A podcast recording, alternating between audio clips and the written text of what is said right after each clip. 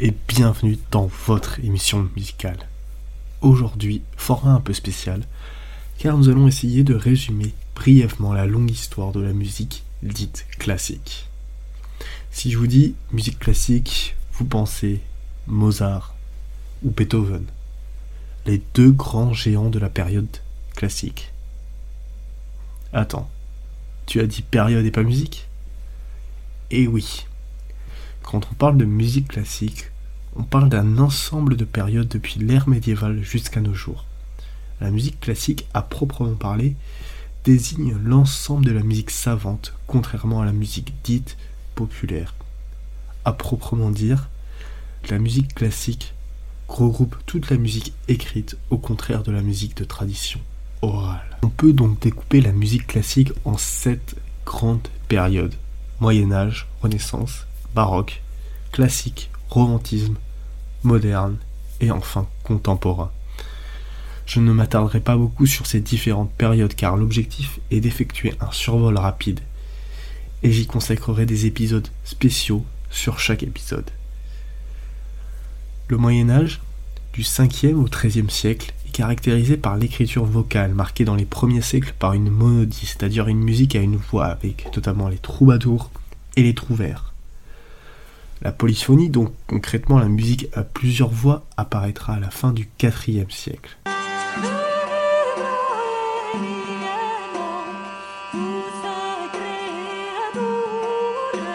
La Renaissance, 14e, 15e siècle, sera quant à elle caractérisée par le développement des factures d'instruments et de nouveaux genres, vont apparaître comme le premier opéra avec Monteverdi. C'est le renouveau pour les musiques anciennes grecque et romaine.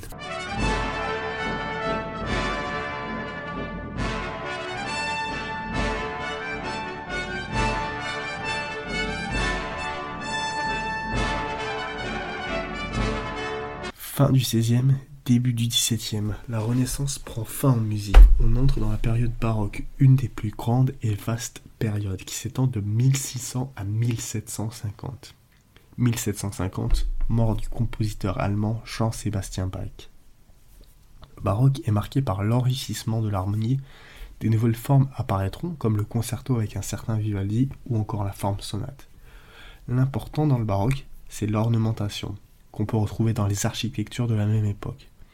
La date de la fin du baroque est maintenant notée comme 1750, mort donc du compositeur Jean-Sébastien Bach, même si la transition ne s'est pas faite en un jour, on entrera progressivement dans la période dite classique avec les fils de Jean-Sébastien Bach et puis plus tard l'arrivée du petit Wolfgang Amadeus Mozart.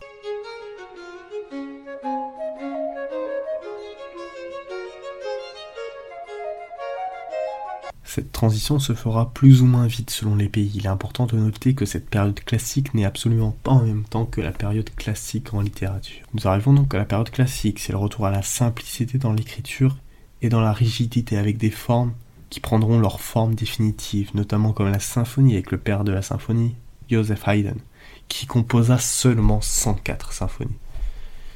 Néanmoins, l'harmonie sera un peu laissée de côté.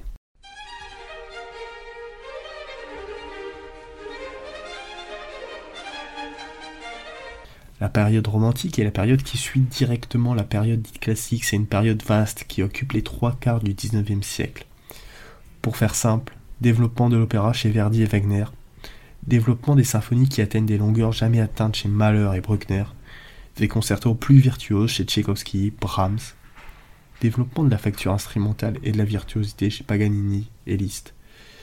Il y a tellement de choses sur cette période que là aussi il y aura un épisode consacré à cette période qui devrait bientôt sortir.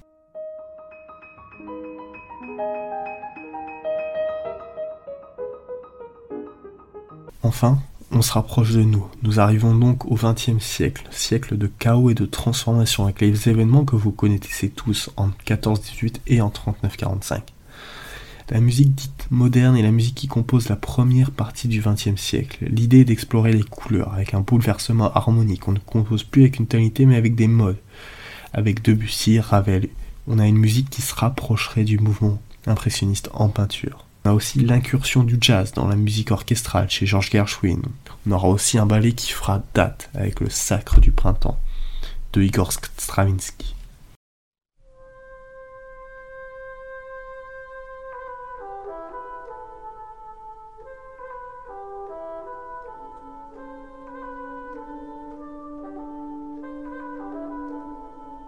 Enfin, la dernière grande période, c'est la musique contemporaine. C'est donc la musique de la seconde partie du XXe siècle et de ses débuts du XXIe siècle.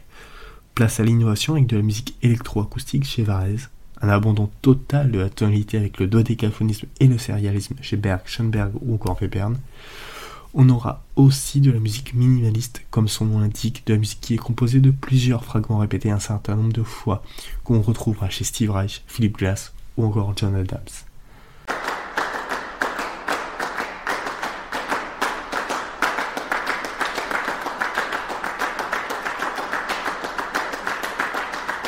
Voilà, c'est déjà la fin de cet épisode sur la musique classique. Je sais que j'ai oublié beaucoup de choses, mais résumer 500 ans de musique classique en moins de 10 minutes, il faut bien faire des choix. Il y aura évidemment d'autres épisodes qui se spécialiseront sur chacune des périodes. En attendant, j'espère que l'épisode vous a plu. Moi je vous souhaite une bonne journée, une bonne soirée. Je vous dis à lundi pour un nouvel épisode.